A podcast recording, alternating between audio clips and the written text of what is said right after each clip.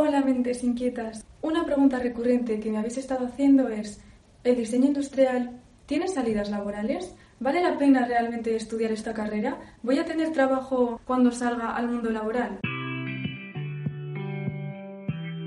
Hoy voy a responder con este vídeo súper completo, es prácticamente como una guía, a esta pregunta. Y si te interesa, quédate hasta el final del vídeo porque voy a dejar un espacio al final donde os voy a dar mi opinión personal desde mi punto de vista y mi experiencia. Y ya por último, si te gustan este tipo de vídeos, si tienes dudas sobre esta carrera, te dejo por aquí el botón de suscribirse porque este canal te puede interesar ya que subimos vídeos de estos temas cada semana.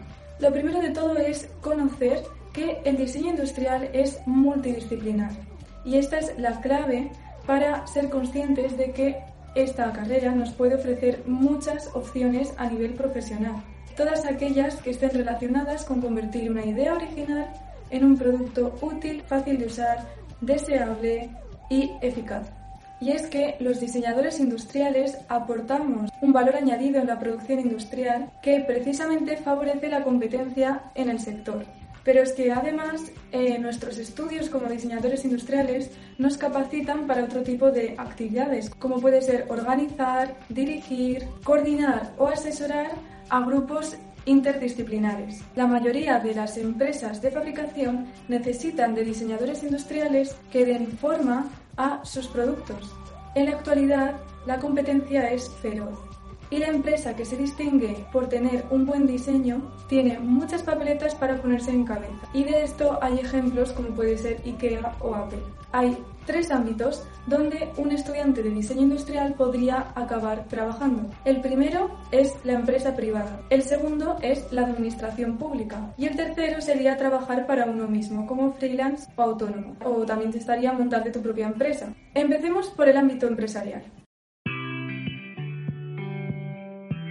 Los diseñadores industriales pueden desarrollar su actividad profesional en prácticamente todos los sectores industriales y especialmente en aquellos que están centrados en generar productos en masa, productos industriales. Os voy a nombrar unos cuantos. El sector del calzado, de los juguetes, del mobiliario, para el hogar, pero también del mobiliario urbano, la automoción, electrodomésticos, envases y embalaje, material de oficina, ¿Y cuáles son las tareas que podría llegarse, llegar a hacer un diseñador? Pues son muy variadas, como puede ser el análisis de uso, la gestión de proyectos, innovación y estrategia de cartera de productos, modelado y simulación de productos, diseño emocional, experiencial y de servicios, desarrollo de prototipos y planificación de ensayos, diseño ergonómico, ecodiseño, optimización e industrialización del producto, y también gestión de la calidad. Y normalmente estas tareas se desarrollarían desde el departamento correspondiente en la empresa. Vamos a hablar ahora de la administración pública, cuando en lugar de trabajar para una empresa privada, trabajamos para la administración pública. Dentro de la administración pública tendríamos tres opciones. Yo he considerado tres opciones. Por un lado sería como personal funcionario de los departamentos técnicos de cualquier administración pública, que estaría más enfocado a la supervisión, inspección, homologación, eh, creación de normas. Luego estaría en departamentos de investigación, desarrollo e innovación, que esto englobaría actividades como investigación del producto y su uso, investigación de operaciones de sostenibilidad, investigación de nuevos materiales, investigación de nuevos usuarios y seguimiento del producto en el mercado, y ya por último tendríamos la opción de la docencia, donde podríamos ejercer la enseñanza tanto en centros de secundaria como en la universidad. Y ya por último, una vez hablado de la empresa privada y la administración pública, quedaría la última opción, que sería el ejercicio libre de la profesión. Ya bien sea montando tu propia empresa como tal o ofreciendo servicios de freelance o autónomo. ¿Qué quiere decir esto? Pues que podrías montar tu propio estudio de diseño y que ofrecieras tus servicios a otra empresa. O bien que pudieras crear tu propia línea de productos que vendieras a otra empresa. Entonces tendrías eh, distintos tipos de tareas, como pueden ser estudios de viabilidad, desarrollo y gestión de proyectos, informes técnicos, auditorías.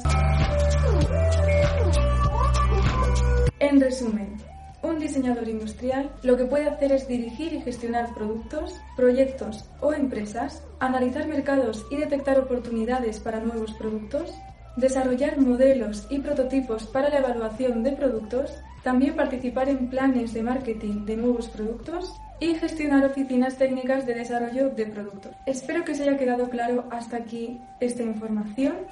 Si tenéis alguna duda podéis dejármela en los comentarios y ahora voy a pasar a mi opinión. Yo considero que el diseño industrial tiene salidas. Mi respuesta es que depende.